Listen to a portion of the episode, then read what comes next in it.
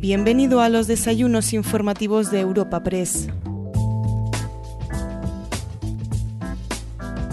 El desayuno informativo que te presentamos retoma el ciclo que estamos dedicando a las próximas elecciones autonómicas de la Comunidad de Madrid del 4 de mayo. Por ello, hemos decidido invitar a nuestras tribunas informativas a Mónica García, la candidata de Más Madrid. Como ya es habitual en estos encuentros, Cristina de la Rica, delegada de Europa Press en Madrid, es la encargada de trasladar las preguntas planteadas por los asistentes presenciales o virtuales a esta cita. Asís Martín de Caviedes, presidente de la agencia de noticias Europa Press, abre el encuentro como podemos escuchar a continuación. Continuamos esta mañana con nuestros encuentros informativos eh, de Europa Press que organizamos con motivo de las elecciones próximas a nuestra comunidad, la Comunidad de Madrid, del próximo 4 de mayo. Y hoy contamos con Mónica García, que como todos sabemos es la candidata por el Grupo Más Madrid. Nuevamente, Mónica, muchas gracias de verdad por estar con nosotros esta mañana. Como te decía, me voy a limitar a hacer una reseña curricular tuya y inmediatamente te pasamos la palabra porque te queremos escuchar y además créeme con mucha atención.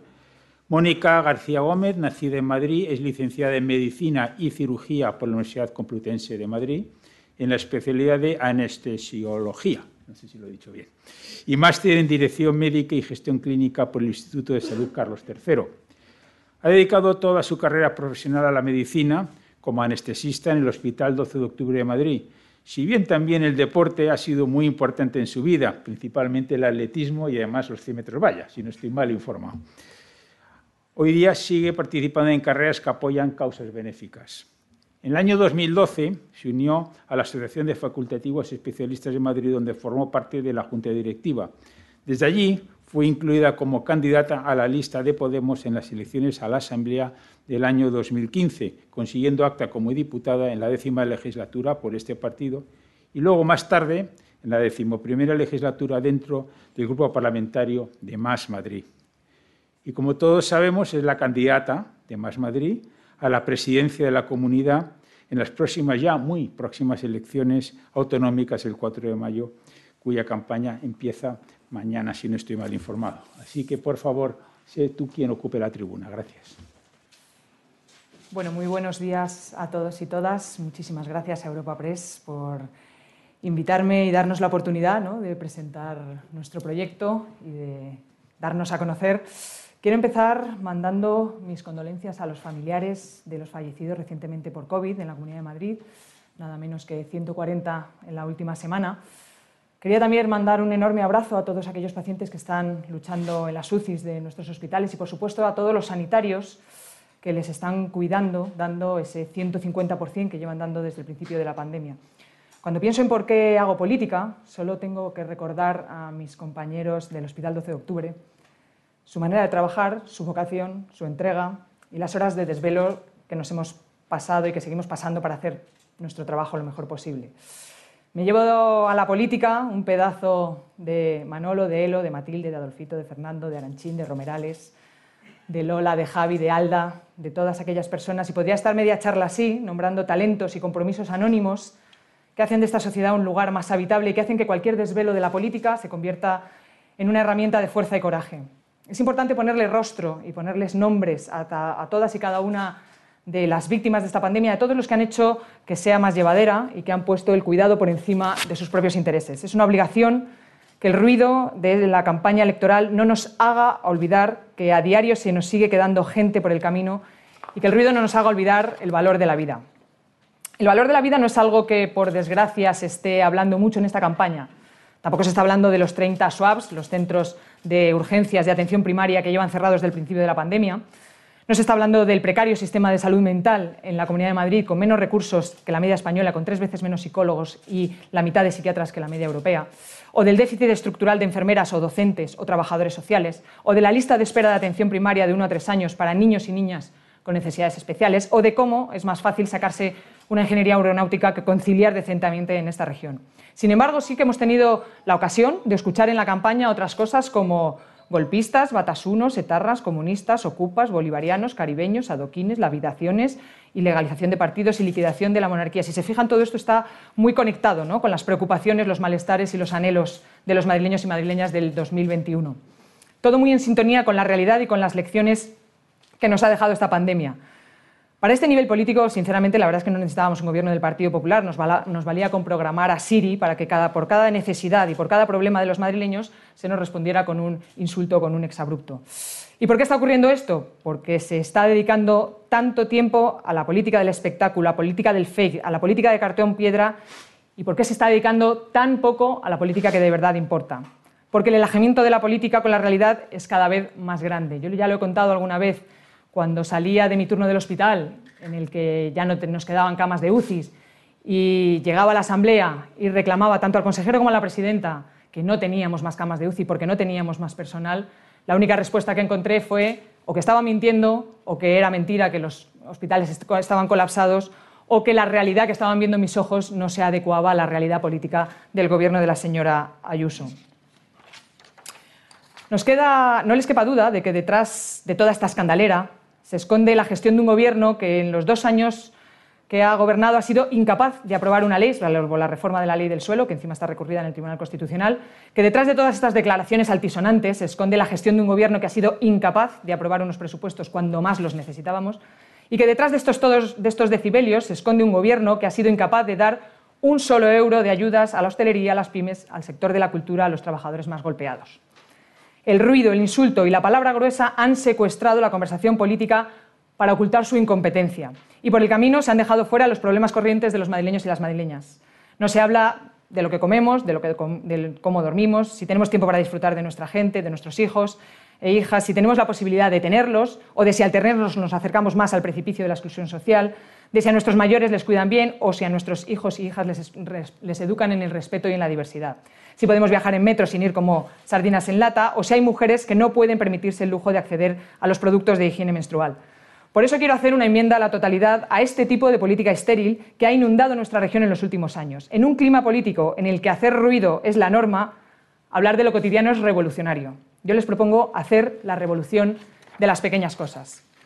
Porque habitualmente hablamos de volver a la normalidad para referirnos a esa vida que teníamos antes del virus, pero también quiero devolver a Madrid a otra normalidad de la que se habla menos, la normalidad de la vida política sin declaraciones estrambóticas, la normalidad de las instituciones que funcionan sin ser ni instrumentos de propaganda ni instrumentos de saqueo, la normalidad de un gobierno que se vuelve a ocupar de lo que de verdad importa. Hasta ahora hemos tenido todo lo contrario. Siendo sincera, la situación de la Comunidad de Madrid se ha quedado sin adjetivos para calificarla. El gobierno de Ayuso, con Ciudadanos y Vox, ha alcanzado en dos años las cotas más insospechadas de chapuza e incompetencia que se recuerden en la historia de la política de este país. No solo ha sido un mal gobierno en términos de gestión, es que ha sido también un gobierno peligroso en términos morales. Ha promocionado el pisoteo al prójimo, ha bendecido el abandono de nuestros mayores y ha hecho dejación de funciones cuando más apoyo necesitábamos. Todavía resuena en mi cabeza la frase aquella de la señora Ayuso diciendo que para qué nos íbamos a sacrificar el 99% para salvar o curar al 1%, que el viva el vino estaba por encima del viva la vida.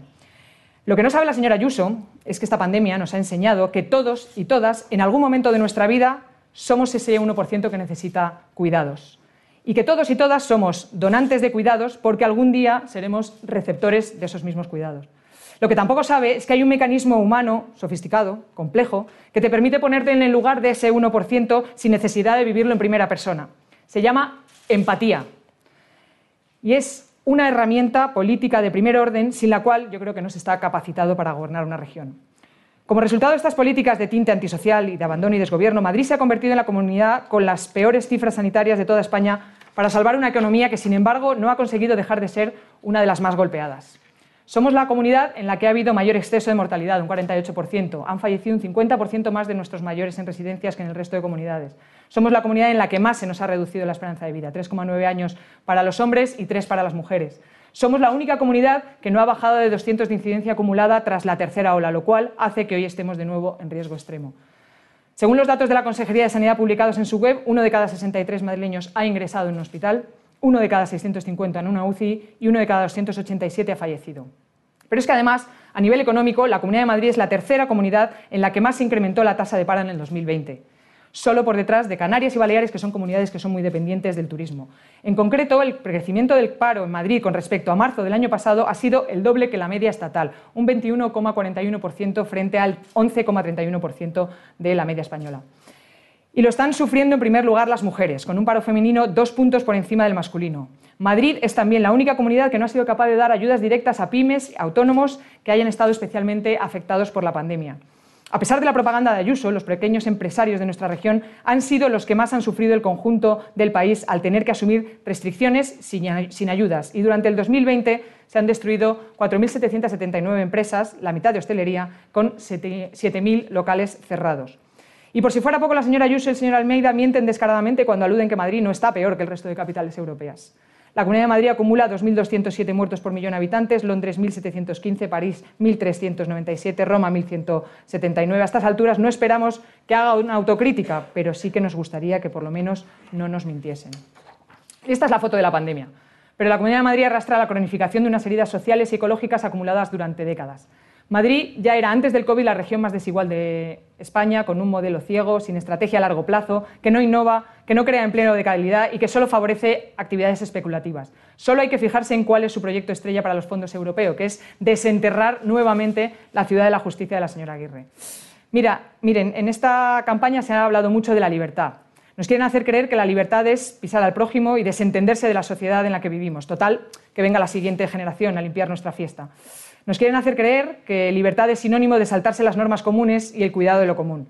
La libertad sin responsabilidad es como un coche sin frenos, al que además el Partido Popular quiere quitar los cinturones de seguridad y el airbag, mientras que dice que pararse en los semáforos debe ser de comunistas.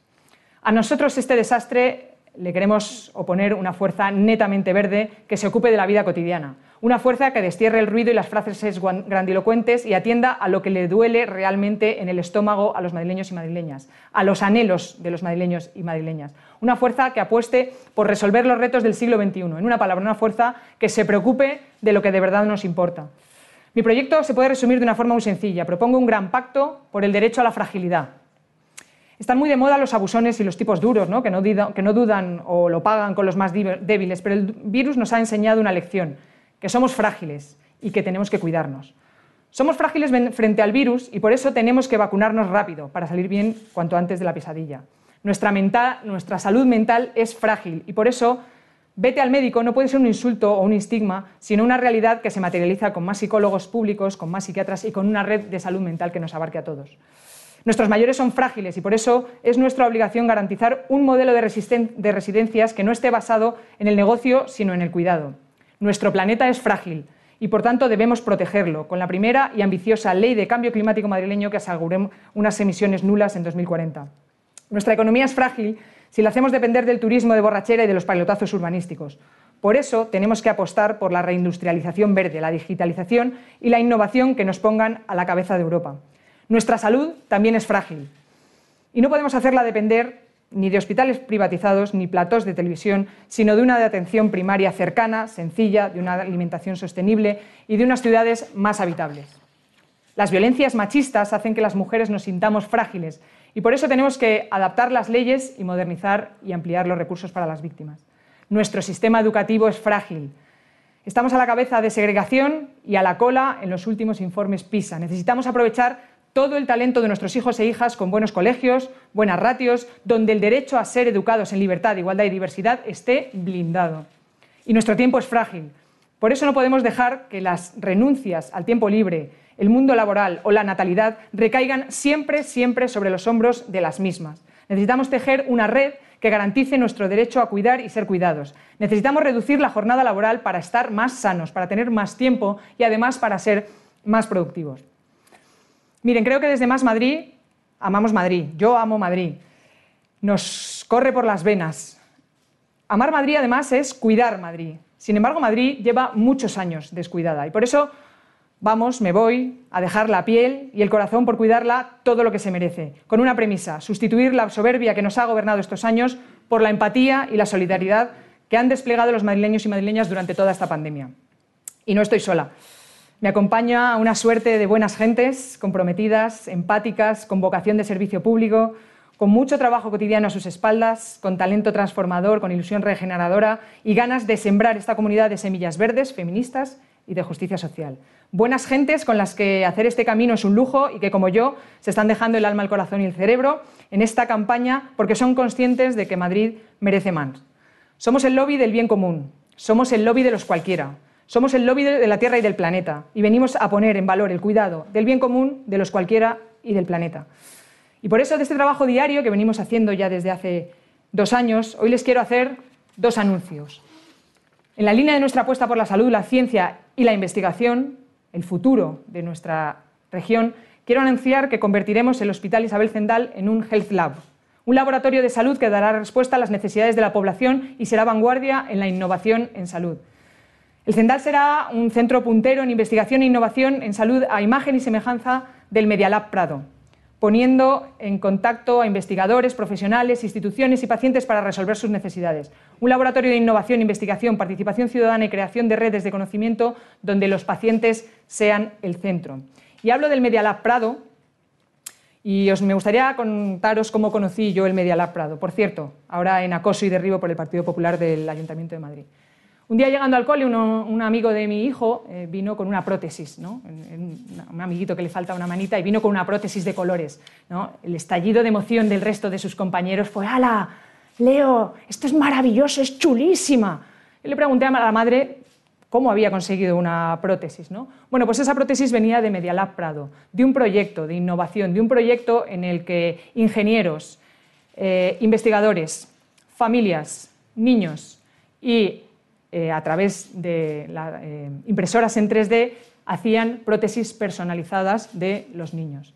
Este es el modelo que podemos desarrollar, este es el talento que tenemos en todas las esquinas y esta es la capacidad que tiene la, la Comunidad de Madrid de mirar hacia el futuro. El Zendal Health Lab también incluirá un centro de rehabilitación de media larga estancia, que es una de las grandes necesidades que tiene nuestro sistema sanitario desde hace muchísimos años. La tercera pata de este proyecto será un módulo de, pruebas diagnósticas que permitirá aumentar la capacidad del sistema sanitario y, a su vez, realizar con medios públicos muchas de las pruebas diagnósticas que ahora se derivan a la privada. Por otro lado, igual que necesitamos un plan de vacunación rápido y efectivo, también necesitamos estímulos económicos rápidos y efectivos. Por eso también quiero anunciar que en los 100 primeros días de gobierno pondremos en marcha el Plan Reanima Madrid, un ambicioso paquete de ayudas directas para trabajadores y trabajadoras, autónomos, pymes, empresas, sector de la cultura y de la, hostelería. Un total de 2.500 millones de euros para proteger a los sectores más golpeados por la pandemia, reanimar nuestra economía y reconstruir la Comunidad de Madrid con los madrileños y las madrileñas dentro, no a costa suya. El plan de emergencia también contará con un refuerzo inmediato, por supuesto, de los servicios públicos, los que nos han salvado, los que nos han dado red durante esta pandemia, con una primera incorporación de 2.000 sanitarios para garantizar la vacunación y 1.300 docentes para garantizar la presencialidad en todas las etapas obligatorias. Y por último, este plan incluye, sin ningún coste adicional, la recuperación inmediata de las 3.000 viviendas mal vendidas a fondos buitre, acatando las sentencias judiciales que así lo demandan. Quiero terminar con una curiosidad. Las primeras elecciones en las que yo pude votar fueron en 1995. En ese momento ganó el Partido Popular y desde entonces no ha salido del gobierno. Más de un cuarto de siglo atrincherados en el poder a base de ejecutar trampas y saqueos de todos los colores. Es mucho tiempo, es demasiado tiempo, no nos lo merecemos. En Madrid necesitamos como agua de mayo un cambio de paradigma, otros códigos, otro rumbo, otra manera de hacer política.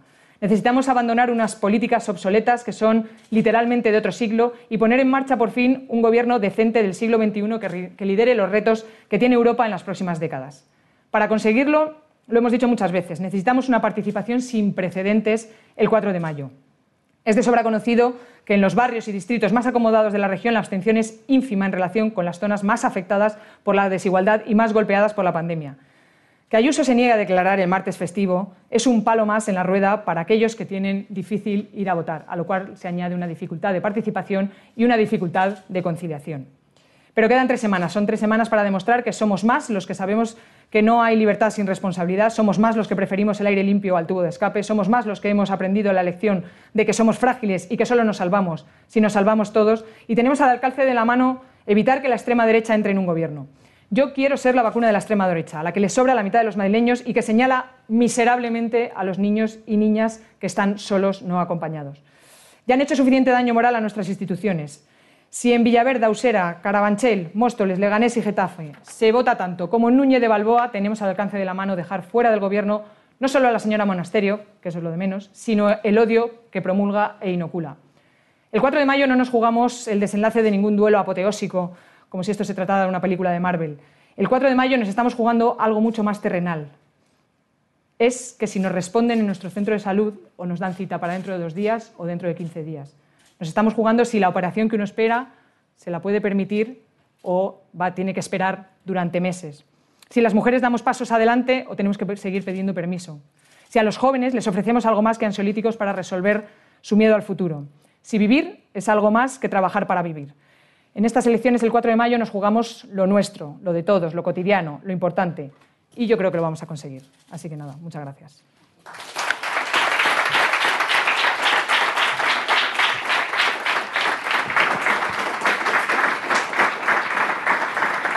Muchas gracias. Muchas gracias, señora García. Eh, vamos a empezar con la ronda de preguntas. Tenemos algo más de media hora. Y mm, por empezar por lo más actual, la problemática de las vacunas. Eh, como, como, médico y ante las informaciones sobre la vacuna Janssen y AstraZeneca, eh, ¿entiende las dudas que ha suscitado en parte de la población que siendo citada no ha acudido a vacunarse y qué les diría a estas personas? Bueno, yo con las dudas, uy, con las dudas, con las vacunas,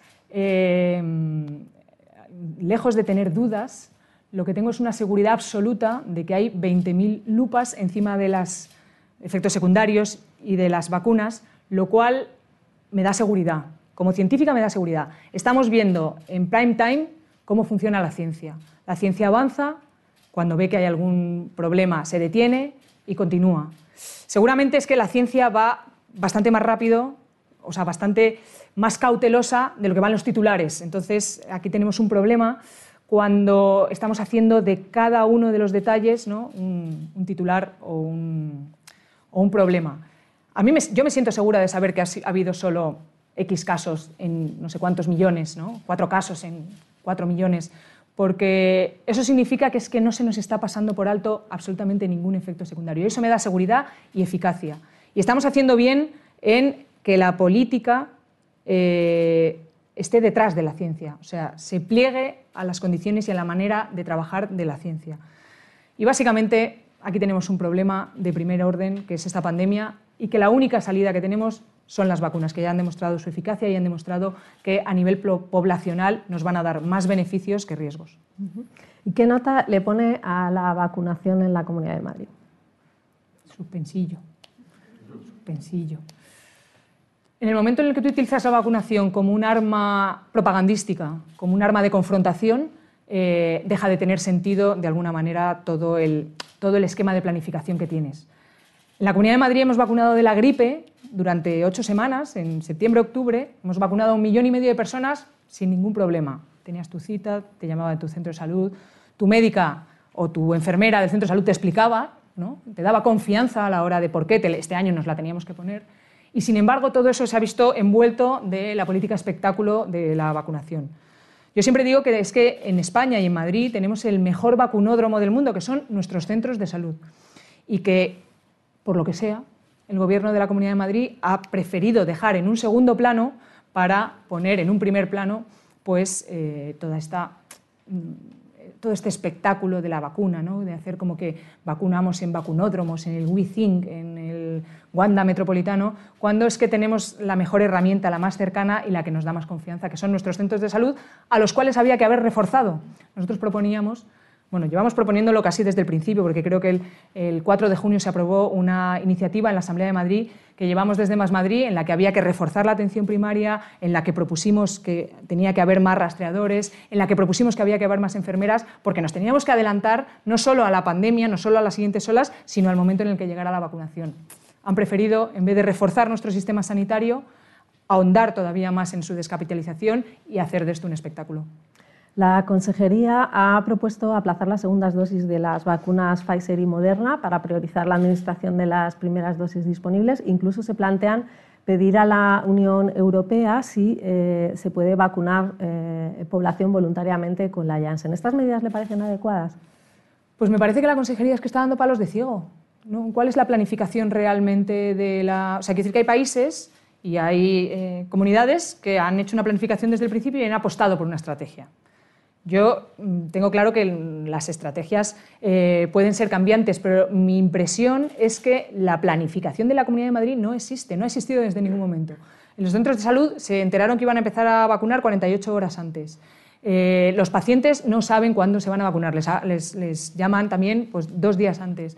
hay incertidumbre, hay desgobierno, hay caos, pero es lo mismo que hemos vivido durante toda la pandemia. Durante toda la pandemia en los hospitales los profesionales nos hemos tenido que autoorganizar, autoorganizar basados en nuestra vocación, en nuestra experiencia y en nuestra mejor manera de actuar. Pero no hemos tenido a un gobierno que realmente se haya tomado en serio ni la pandemia, ni su sistema sanitario, ni por supuesto la vacunación. Y esto es un problema, porque que a cualquier pregunta de la vacunación al gobierno siempre responda que la culpa es del gobierno central, ya te hace dudar de si son capaces de asumir la responsabilidad de las competencias que tienen. ¿no? En su discurso ha dicho que hay demasiado ruido en esta campaña que nos aparta de la gestión de la pandemia. ¿Considera que la pandemia se está utilizando electoralmente? Creo que se ha utilizado electoralmente, creo que se ha utilizado políticamente. Creo que en la Comunidad de Madrid, en la Asamblea de Madrid, lo pueden decir aquí mis compañeros, eh, cualquier mmm, demanda, propuesta que hemos llevado a la Asamblea de Madrid ha sido contestada primero con un, esto es de Sánchez, que decir una de cada tres palabras de la señora Ayuso es, Sánchez, y, luego con, pues eso, con una, mmm, un absoluto y constante uso de la pandemia como una confrontación, como un arma de confrontación política. Y esto nos hace más débiles, nos ha hecho más débiles, nos ha hecho más inseguros a la población, nos ha creado muchísima más incertidumbre y nos ha hecho más débiles a la hora de poder afrontar esta pandemia. Y no solo eso, creo que encima en la Comunidad de Madrid se ha aprovechado una pandemia para dar una vuelta de tuerca más a un sistema sanitario que teníamos debilitado y a una atención primaria que teníamos absolutamente descapitalizada. Y se ha aprovechado esta pandemia para todavía que los sanitarios tuviéramos más carga de trabajo, menos ayudas y menos capacidad de resolver los problemas. Ayer Pedro Sánchez eh, reiteró la intención del Gobierno de no prorrogar el estado de alarma. ¿Le preocupa esta situación y cree que las medidas que, que, propone la Comunidad de Madrid de prorrogar el toque de queda y la prohibición de reuniones en domicilio son eficaces? Pues es que en la Comunidad de Madrid mmm, siento decir que con toque de alarma o, toque, o sin toque de alarma creo que no ha, sido, no ha, sido, capaz ni siquiera de aprovechar las herramientas que tenía en su momento, no ha sido capaz de, de poner las restricciones que necesitábamos los ciudadanos y ciudadanas en los momentos más, más dramáticos ¿no? de la pandemia, de la segunda ola, de la tercera ola y de esta cuarta ola. Ahora mismo estamos en el nivel de UCI mmm, igual que la, el pico de la tercera ola. Los, nuestro sistema sanitario ha estado colapsado los últimos 11 meses. Eh, realmente mmm, aquí ha imperado la ley de la selva, la ley del sálvese quien pueda, y la frase esa que digo que a mí me resuena en la cabeza de ¿para qué nos vamos a sacrificar el 99% si el 1 para curar al 1%? ¿no? Esto es básicamente, para mí, la antipolítica, la política de lo antisocial, la política de la antiempatía. Y claro, y por eso tenemos las cifras que tenemos, por eso tenemos un exceso de mortalidad, por eso tenemos un exceso de pacientes que han pasado por la UCI y por eso tenemos a uno de cada, mmm, 200, uno de cada 600 madrileños que ha pasado por un hospital, esto es gravísimo. Perdón, uno de cada 63, que me valen las cifras. Uno de cada 63 madrileños ha estado ingresado. ¿Cuál es el coste de eso? ¿Cuál es el coste en miedo, en incertidumbre, en familias que han estado durante ese tiempo, en la baja, en las secuelas? ¿Cuál es el coste de eso? Es que esto tampoco lo estamos midiendo. Y creo que tanto la gestión sanitaria en esta comunidad eh, como la gestión económica han sido un desastre. Nosotros la llamamos la, la, presidenta Nini, ni salud ni economía, porque nos había vendido que es que esto nos iba a salvar, dejar, dejarnos al albur del virus, ¿no? dejarnos, dejar que el virus campara a sus anchas por la Comunidad de Madrid, nos iba a salvar de la economía. Y es que luego nos hemos encontrado, sabíamos que no, porque sabemos que esto no es un binomio que tienes que elegir entre salud y economía, lo sabíamos desde el principio, lo llevamos diciendo desde el principio, pero es que ha sido la prueba real, la prueba fehaciente, la evidencia científica la hemos tenido en la Comunidad de Madrid. Si no salvas la salud, es imposible que salves la economía. En su discurso, eh, usted ha dicho que el Gobierno de, mm, de, Madrid ha abandonado a los mayores en la pandemia, que ha golpeado especialmente a las residencias en la región y su gestión ha sido motivo de una comisión de investigación en la Asamblea. ¿Qué propone Más Madrid para el modelo de las residencias en Madrid? Bueno, creo que venimos de un modelo low cost que ha sido uno de los causantes de que tengamos este drama en las residencias de mayores, que ha supuesto un 50% más de exceso de mortalidad que en el resto de las comunidades. Tenemos un modelo en el que hay una serie de residencias, además, que están vendidas a fondos buitre. Este modelo entregado absolutamente al lucro que ha dejado en segundo plano los cuidados.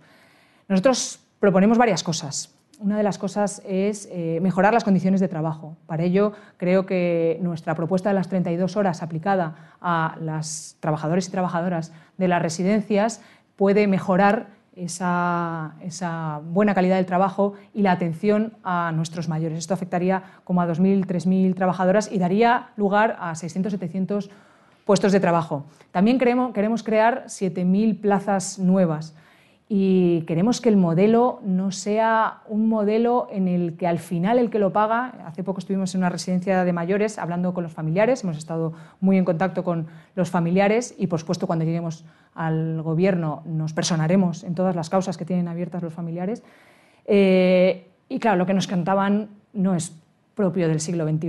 ¿no? Eh, mala alimentación, mal cuidado. Eh, pocos eh, profesionales al cuidado y eso sí, empresas que, bueno, pues que se llevan el dinero y que no dan ninguna que no dan ninguna respuesta, no hacen una rendición de cuentas y por supuesto a las que no se las penaliza.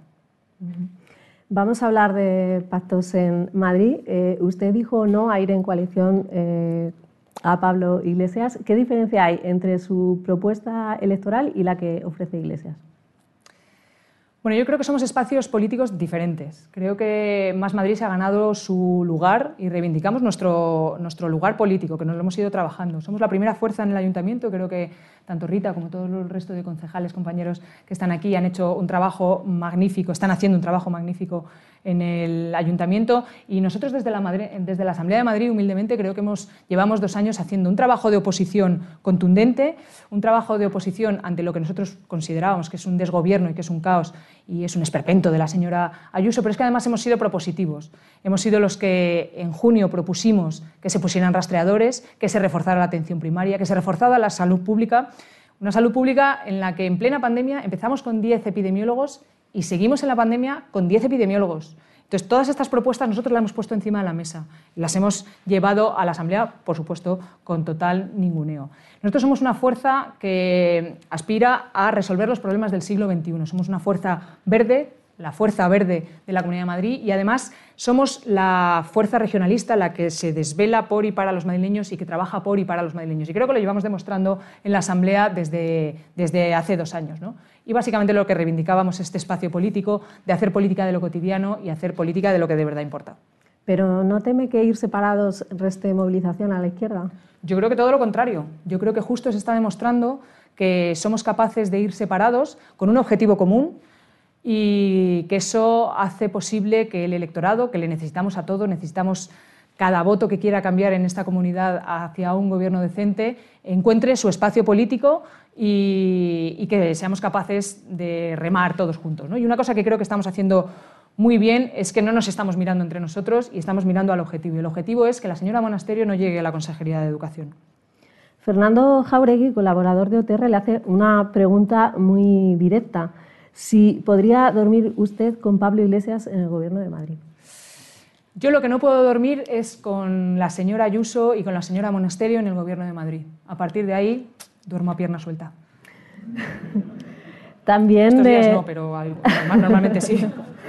También le cuestiona si cree que este es el último viaje político de Iglesias y yo le pregunto si cree que Iglesias recogerá el acta de diputado en la Asamblea de Madrid. No puedo contestar todavía, todavía no tengo poderes para contestar por otra persona. Eh, yo solo puedo decir que, yo he estado en la Asamblea de Madrid, estoy, estaré y me gusta la política regional, me gusta la sanidad, la educación y creo que es donde se, donde se cuece ¿no? el cultivo de nuestro estado de bienestar y no puedo hablar por nadie más. La campaña de moderación del PSOE, como el propio candidato Gabilondo define esa campaña seria y formal, ¿suma o resta puntos al bloque progresista? Bueno, yo creo que cada uno elige su estrategia. Yo creo que la estrategia del Partido Socialista, eh, más que del señor, el es serio y formal. No estoy de acuerdo en que sea tan soso.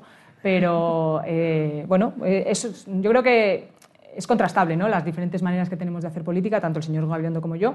Pero, básicamente, mm, del Partido Socialista lo que me preocupa es que se tome en serio Madrid y que realmente no dé por perdido Madrid. ¿no? Y yo creo que en esta campaña, bueno, pues si todos somos capaces, desde Más Madrid tengo la impresión de que nosotros estamos empujando, ¿no? empujando a las otras fuerzas progresistas, pero todos tenemos que hacer nuestro trabajo porque, porque al final es la suma de todos las que, la que puede hacer que la señora Ayuso no gobierne. ¿Y teme más Madrid que en estas autonómicas pueda pasarle como le ocurrió con Manuela Carmena en 2019? ¿El qué? pues que, que, seamos la primera fuerza o que seamos la primera fuerza y no acaben exactamente. Eh, bueno, yo creo que las encuestas están muy ajustadas, ¿no? Ahora mismo, tanto el año pasado como en el 2015, la Comunidad de Madrid se gana por muy poquitos votos, no se, se gana por muy poquitos escaños. Y por eso insisto en que cada voto cuenta y que igual que los barrios y los distritos acomodados eh, votan para mantener sus privilegios y votan en un porcentaje muy alto, nosotros necesitamos que los barrios más humildes, los que más necesitan de la política, los que más necesitan de que se hable de lo cotidiano, de lo suyo, de su futuro, de sus colegios, de sus centros de salud cerrados, esos realmente vean que en este 4 de mayo se están jugando eh, bueno, pues lo cotidiano de su vida, ¿no? no sus privilegios, sino el poder tener las mismas oportunidades para poder llegar a los mismos lugares a donde están estos barrios acomodados. ¿no? ¿Y crea Ciudadanos y a su candidato Val cuando dice que repetiría única y exclusivamente en un gobierno de coalición con el PP? Sí, le creo, con estupefacción, pero le creo, la verdad, porque es un síndrome de Estocolmo de libro, ¿no? es una cosa para hacérsela mirar. ¿no? Estas elecciones fueron convocadas para echarles del gobierno, después de haberles estado humillando un poquito a lo largo de todos estos años, y para cambiar de socio con Vox. Y bueno, pues si quieren volver a repetir esa experiencia tan enriquecedora para todos, pues nada, enhorabuena. A mí me da pena, la verdad, y creo que mm, los votantes de Ciudadanos, todos aquellos que realmente se creyeron la tesis inicial de Ciudadanos que venían a regenerar, todos aquellos que no quieren darle oxígeno a la ultraderecha y que no quieren darle oxígeno a la corrupción, tienen a quién votar. Aquí tienen un refugio porque creo que Ciudadanos ha dejado de hacer el papel que teóricamente vino a hacer. Si la izquierda lograse sumar, ¿qué papel desempeñaría, desempeñaría Más Madrid en el futuro gobierno y qué consejerías le gustaría encabezar? Se ha referido antes a educación y sanidad. Nosotros estamos ahora, porque a mí me gusta ir un poquito poco a poco, ¿no? Yo llego al quirófano, primero preparo, luego anestesio, luego intubo, luego operan. Nosotros estamos a, recoger votos, a convencer a la gente de que estas, estas elecciones son una oportunidad más de eh, dejar atrás 25 años de vergüenza del Partido Popular, de titulares que nos avergüenzan en los desayunos, de corrupción, de redes clientelares, con un eh, añadido más que es la ultraderecha y eh, las políticas de odio y de intolerancia. estamos a eso, estamos a convencer, a llenar, a ilusionar y me da la sensación de que algo, algo se está moviendo ahí entre la gente. Vamos a hablar de políticas, de políticas económicas. Para empezar, la política fiscal siempre ha estado en el foco. En Madrid, el bloque de la derecha anuncia bajadas impositivas. Gabilondo se ha comprometido a no subir los impuestos en estos dos años de legislatura corta que se avecina. ¿Cómo casa en ese bloque progresista la postura del PSOE y la de Más Madrid? Bueno, primero quería hacer una mención a, esta partida de mus que se está echando todos los días la señora Ayuso, ¿no? de que cada vez se habla de impuesto, cada vez los baja más. ¿no? Es una especie como mm, un chupito por cada vez que diga que, voy a bajar más los impuestos. Claro, bajar los impuestos en plena crisis pues es como pinchar el flotador en pleno naufragio. ¿no? Pero bueno, eso ya lo sabemos. Quiero decir que sabemos que no está dentro de la política de la señora Ayuso ¿no? ni reflotar nuestros sistemas públicos, que son los que realmente nos han dado sostén en esta pandemia, ni dejar de ser la comunidad que apadrina a los millonarios. Pero eh, con respecto a las fuerzas progresistas, eh, yo supongo que el Partido Socialista supone, considera que no es urgente, que no es una cuestión de urgencia, que en la Comunidad de Madrid haya eh, un reparto fiscal justo. Es que desde Más Madrid tampoco pedimos mucho más. Pedimos que los que más tienen, más aporten. Yo hago siempre el, el símil de la maleta, y es que cuando yo voy con... El otro día estaba con mi padre, ¿no? que tiene 83 años, y mi hija, que tiene 6, y yo teníamos que llevar una maleta, la llevo yo, porque tengo más fuerza.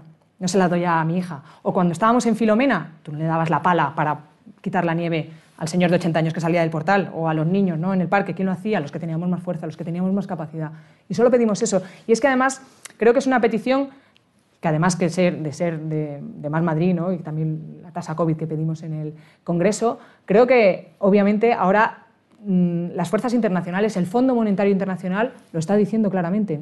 Estamos en una crisis. Para salir de esta crisis, las otras veces que hemos salido, no de manera fallida, sino de manera exitosa, ha sido porque todos hemos aportado nuestro granito de arena.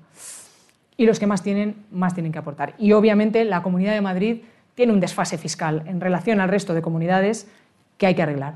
Tarde o temprano hay que arreglar. Usted en su discurso ha afeado a Ayuso eh, que no diera un solo euro, creo que ha dicho, de ayudas directas a la hostelería. Usted hoy nos ha propuesto aquí un plan, Reanima Madrid. Nos ha dicho que sería una cuantía de 2.500 millones, creo recordar. Eh, ¿A qué sectores concretos va dirigido y qué trabajadores o qué número de beneficiarios esperan alcanzar? Pues mira, lo tenemos desgranado. Primero hay una parte que tiene que ver con recuperar toda la gente que nos hemos dejado, que nos hemos dejado fuera en esta pandemia, ¿no? la gente que, eh, que ya estaba en paro, la gente que nos hemos dejado en paro. Tiene que ver con un complemento al ingreso mínimo vital de 200 millones, rentas a los trabajadores esenciales, ayudas a los trabajadores en ERTE, plan de formación para los trabajadores en paro, ayudas y préstamos directos a la hostelería, ayudas a pymes y a autónomos, ayudas a las empresas para el mantenimiento de empleo, recuperar 3.000 viviendas públicas de los fondos buitre, eh, complemento de ingreso, del ingreso mínimo vital, que ya lo he dicho, incorporación inmediata de 1.300 profesores aumentando progresivamente hasta 5.000, incorporación inmediata de 2.000 sanitarios. Tiene que ver con ayudar a todos aquellos que se han quedado fuera de la pandemia, una parte urgente, de alguna manera haciendo el símil, sacar de la UCI a toda esa gente que, no, que ahora mismo se ha quedado descolgada, y tiene que ver con reforzar todos aquellos sectores que, que, son los que nos van a dar el impulso y que van a ser la plataforma ¿no? para que podamos volver a tener una sociedad en la que no tengamos estos déficits estructurales, tanto en materia de sanidad, de educación y de servicios sociales, que nos, que nos, hagan, ¿no? que nos hagan ser más fuertes, que nos hagan tener la casa de piedra en vez de la casa de paja. Otro de los anuncios que ha hecho es eh, en relación al Zendal, que es un hospital con el que usted ha sido muy crítica, ha llegado incluso a hablar de despilfarro. Y hoy nos ha anunciado aquí eh, la creación o la propuesta de convertirlo en un laboratorio con un módulo también de pruebas diagnósticas. ¿Qué eh, coste extra tendría la inversión eh, que acometer para este proyecto y cuántos trabajadores o empleos crearían la sanidad pública? Bien, yo he sido muy crítica con el CENDAL, porque a nadie en este humano mundo se le ocurre hacer un hospital eh, sin estructura de hospital, sin logística de hospital, sin sanitarios y con sobrecostes de más del 150%. A nadie se le ocurre, en plena pandemia. Todo ese dinero se podía haber destinado a aprovechar el coste de oportunidad de eh, invertir en atención primaria, invertir en salud pública, invertir en lo que necesitamos, básicamente, invertir en lo que realmente importa. Ahora bien, siendo crítica con su gestión, con su eh, propaganda obscena, y con todo lo que ha hecho la señora Ayuso y con todos los euros que ha despilfarrado a través de contratos, por cierto, muchos de ellos con sospechosos habituales de la privatización de la sanidad, nosotros siempre lo decimos, no vamos a hacer política de tierra quemada, nada más lejos. Vamos a aprovechar cada euro, cada espacio y cada lugar para eh, las necesidades de los madrileños y madrileñas. Y necesitamos varias cosas en la Comunidad de Madrid. Una de las cosas que necesitamos, y por eso nos hemos basado también en el funcionamiento del Melida Lab Prado, es un lugar en el que la innovación, la investigación y la participación ciudadana sea, de alguna manera, el eje motor del que empiecen a, salir proyectos, a desarrollarse, a que las empresas también puedan ¿no? participar y mm, bueno, pues tener una palanca de desarrollo de I de en la Comunidad de Madrid vinculada al sector de salud. Pero es que también necesitamos camas de media y larga estancia. Es un déficit estructural histórico de la Comunidad de Madrid y que nunca se ha resuelto. De hecho, tenemos el Hospital Puerta de Hierro Antiguo ahí destruido desde hace 12 años, en el cual no han sido capaces ni siquiera de invertir la mitad de lo que tendrían que haber invertido en el Cendal para poder reconstruirlo y hacer que más de media larga estancia. Y también necesitamos eh, que la privatización de los laboratorios y la eh, externalización de muchas de nuestras pruebas tenga un lugar que sea público, que esté conectado con ese eh, Media Health, o sea, Cendal Health Center, eh, para, que, bueno, pues para que se hagan todas las sinergias, porque una de las cosas que yo creo que da más rabia y da más pena de esta comunidad es que no somos capaces de aprovechar toda la estructura de talento que tenemos. Tenemos universidades, tenemos hospitales, tenemos eh, investigadores, tenemos lugares de investigación, tanto estatales como autonómicos, como de los municipios y de las universidades. Y todo eso solo tiene un tapón, que es el gobierno del Partido Popular. Pero entonces, ¿no requiere este proyecto una inversión especial? Sí, sí, requiere una inversión especial, perdona, que, me he venido arriba en el Cendal, es, decirme Cendal y... Eh, eh, requiere una inversión. Nosotros, por supuesto, planteamos que eh, la contratación de 900 profesionales serían unos 40 millones de euros. Y luego también, obviamente, hay que invertir en la en la, infraestructura, porque ahora mismo no sirve para hospital y básicamente no sabemos muy bien para qué sirve, pero habría que invertir también en la estructura. Y depende de lo que vayamos a hacer y cuáles sean los módulos, pues eh, tendremos que gastar más o menos dinero. Hemos calculado unos 50 millones, pero obviamente hasta que no estemos allí y no, no veamos realmente con qué se puede contar, qué se puede aprovechar y qué no, pues es difícil. ¿no? Pero básicamente mm, no se puede hacer un edificio sin gente dentro que lo trabaje. Una de sus apuestas políticas, también de Más País, ha hecho alusión antes, es la aplicación de las 32 horas semanales en la jornada laboral y lo propone para colectivos profesionales, servicios de residencias y dependientes. ¿Lo extendería a otros colectivos? ¿Y cómo se puede aplicar en la Comunidad de Madrid y en el tejido empresarial eh, madrileño esta, medida? Entendiendo que, que bueno, no supone una bajada salarial. No, no, claro, no supone una bajada salarial. Bueno, es una iniciativa que llevamos inicialmente en el Congreso con un proyecto piloto eh, que tiene que ver con ir implementando esta estructura eh, de trabajo, de reducir las horas, que da beneficios a largo plazo, beneficios a nivel de, de salud laboral, a nivel de salud mental, a nivel de derecho al tiempo, a nivel de conciliación a nivel ecológico, a nivel de sostenibilidad y de productividad. Nos hemos reunido con varias empresas que ya la han puesto en marcha, eh, o sea que esto no es nuevo. Y una de las cosas que nos dijeron unas empresarias que tenían mm, empresas de marketing y empresas de hostelería es no os podéis imaginar la cantidad de beneficios intangibles, la cantidad de beneficios que nos está reportando. ¿no? Desde la implicación de los trabajadores y trabajadoras en la propia empresa, que se sienten cuidados, hasta eh, la mayor productividad porque, eh, bueno, pues de alguna manera esas horas son más aprovechadas y el derecho al tiempo, el derecho al ocio, el derecho a la conciliación también hace pues, que disminuya el estrés, disminuya los problemas de salud mental y realmente tengamos sea, es que es un win-win-win-win, no solo un win-win, es que se gana por todos lados.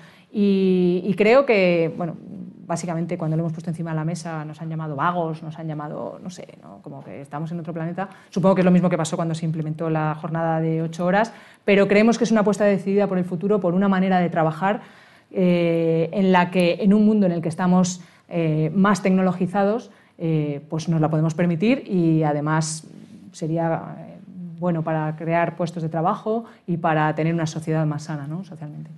El paro juvenil y la pérdida de expectativas de futuro preocupa a la salud madrileña, hecho también alusión a su discurso, eh, en su discurso. ¿Qué propone Más Madrid para combatir el, el paro juvenil? Y si tienen eh, en mente algún plan para vivienda dirigida a los jóvenes. Eh, bueno, el diagnóstico lo has, lo has hecho, ¿no? Yo creo que tenemos un problema de paro juvenil, no sé si ahora mismo en la Comunidad de Madrid es de un 30-35%, y tenemos un problema de expectativas de vida de los jóvenes, ¿no?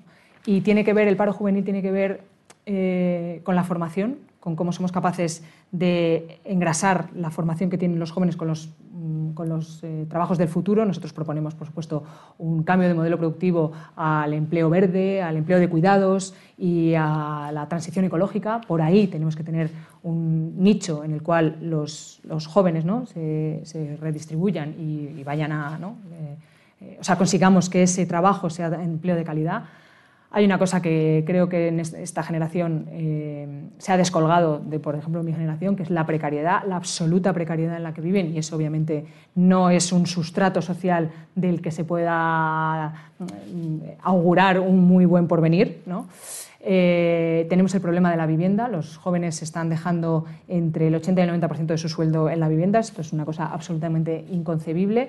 Y, claro, eh, yo creo que mm, ahora mismo los, jóvenes, las expectativas de futuro que les estamos eh, dando son mínimas y creo que tenemos que apostar por, todo este tipo de políticas ¿no? de formación, de creación de empleo en el cambio de modelo productivo que nosotros proponemos y de ayuda al, bueno, pues a, la estructura social, véase la vivienda, véase las ayudas, véase las escuelas infantiles, etcétera, etcétera.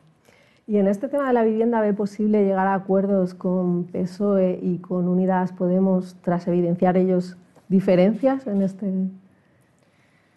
eh, claramente, nosotros vamos a ser los que pongamos de acuerdo, sobre todo que pongamos de acuerdo a toda la sociedad en que el problema no es, eh, como se ha planteado ahora mismo en el Congreso, ayudar a los propietarios, sino lo que tenemos es un problema de ayudar a los inquilinos.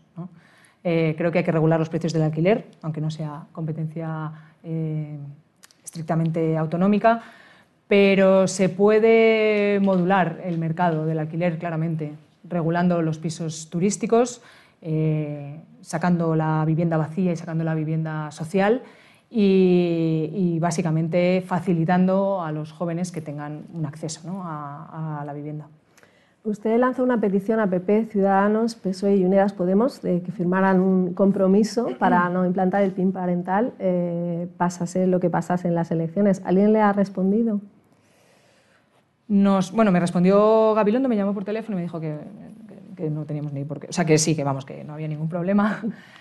Y la señora Ayuso nos mandó una carta confusa en la que básicamente mm, hacía silogismos para decir que no se comprometía del todo. Vamos, a que, sí, que ya, que ellos ya lo sabían, pero o sea, en ninguna frase había un compromiso férreo por escrito para decir no, el veto parental no va a llegar a nuestras aulas. Entre otras cosas, porque seguramente por detrás esté hablando con la señora Monasterio cuáles son las condiciones de su gobernabilidad y las condiciones de gobernabilidad pasan, como ya hemos visto en el Ayuntamiento y como ya hemos visto en Murcia, por, eh, bueno, pues por eh, acaparar o asumir las demandas del partido que te va a dar el gobierno.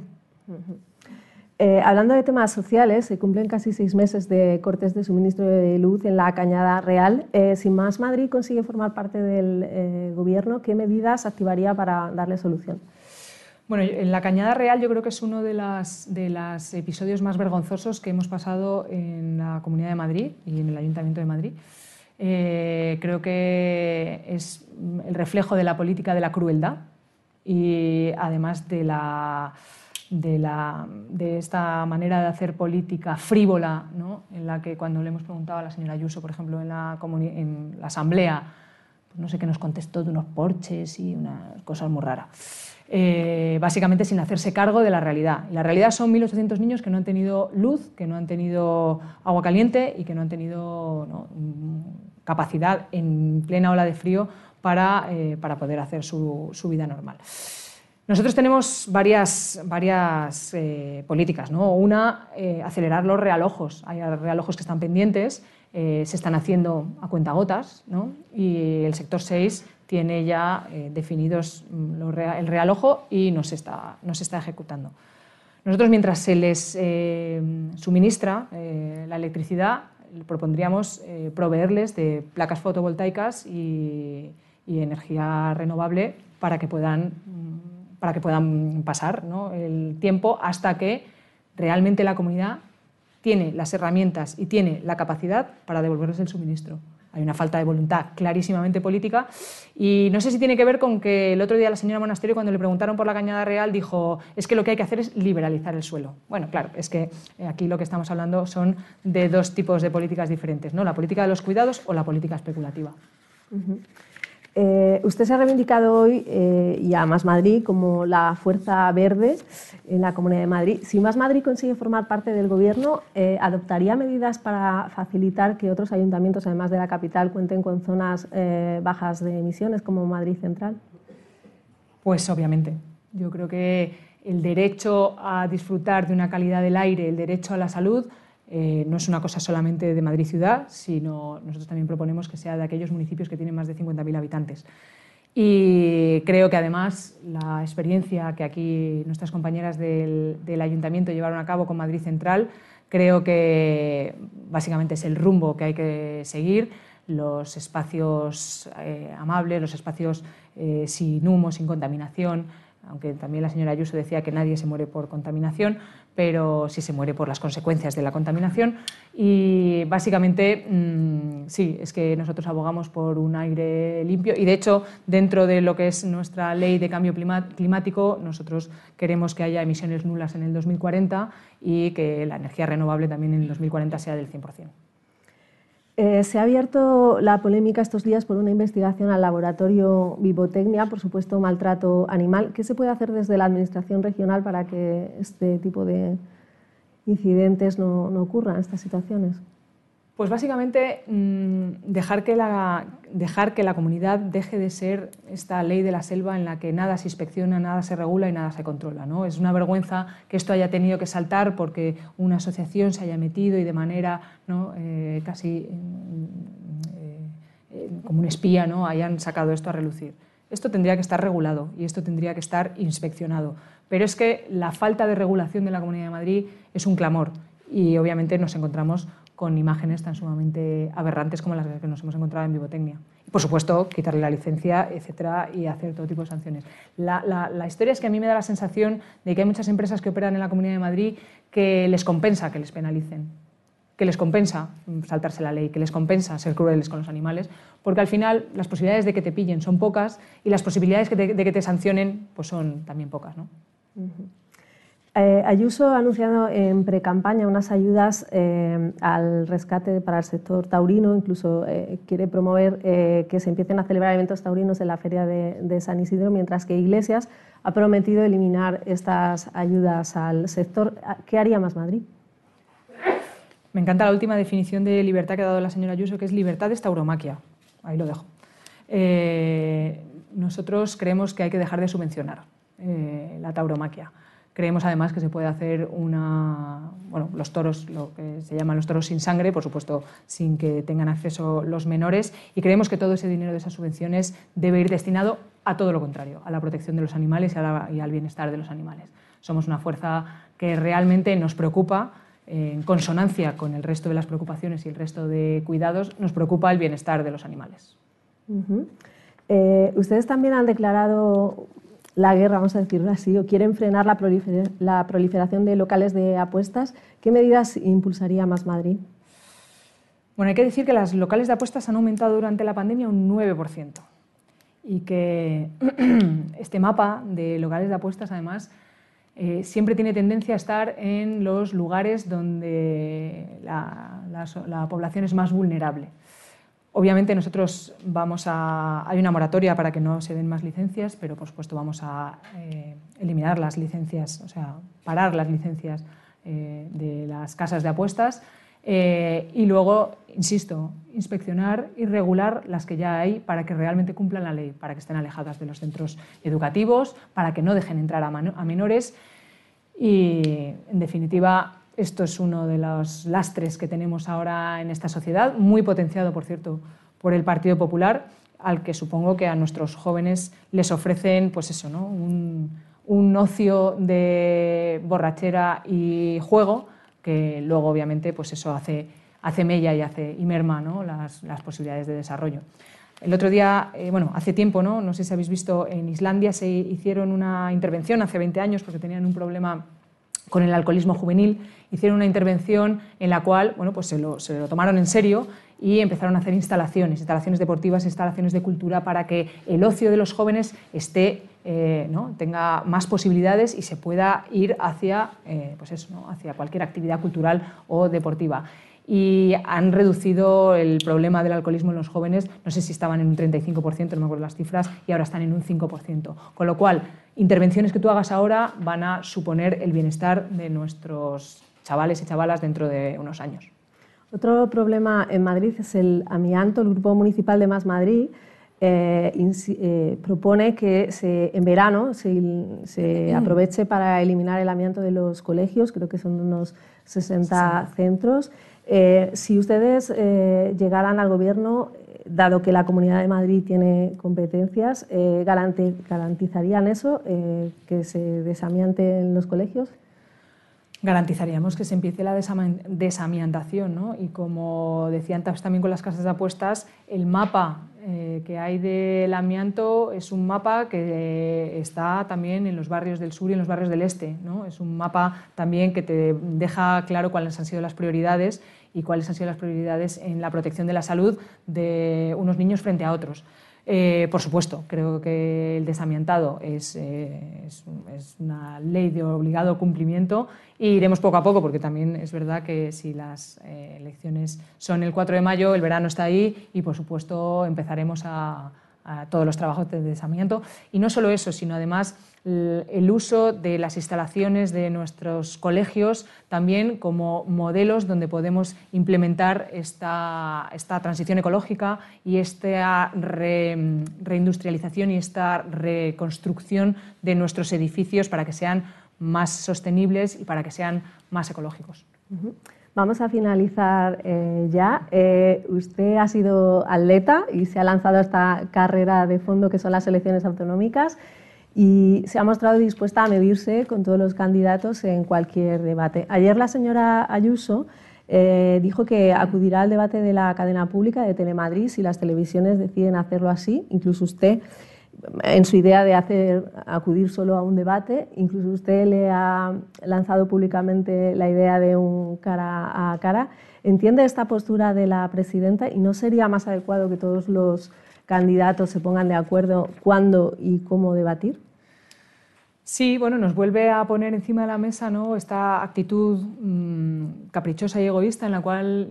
Eh, hasta ahora ella elegía dónde y cuándo, ¿no? a cuál iba sin tener en consideración al resto de los candidatos. Eh, mi sensación es que la señora Ayuso siempre tiene miedo a debatir y de hecho lo hemos visto en la Asamblea en estos dos años porque, excepto para hacernos... Mm, eh, propuestas ¿no? completamente estrambóticas de otro siglo, como lo de libertad, comunismo y estas cosas, realmente no, no, no tienen una capacidad para defender sus políticas. Y durante la pandemia en la Asamblea hemos visto cómo eh, bueno, pues no, el, arte de la, el arte del debate, del debate político real, del debate de las cosas importantes, no se le da bien. Entonces supongo que también está rehuyendo el tener este tipo de debates, pero que son un derecho de los ciudadanos y ciudadanas para saber realmente qué es lo que están votando el 4 de mayo. Sé que usted abierta a todos los debates. Yo abierta a todo, ya estoy entregada aquí. pues eh, muchas gracias, señora García, por participar en este encuentro de Desayunos Madrid. Muchas gracias a ustedes por su asistencia y también a los que han participado telemáticamente. Muchas gracias a todos. Despedimos esta entrega de los desayunos informativos de Europa Press invitando a todos nuestros oyentes a descubrir el resto de episodios de este podcast, así como los de los distintos programas de nuestra red a través de europapress.es barra podcast. Recuerda que todos ellos están disponibles en las principales plataformas de podcasting.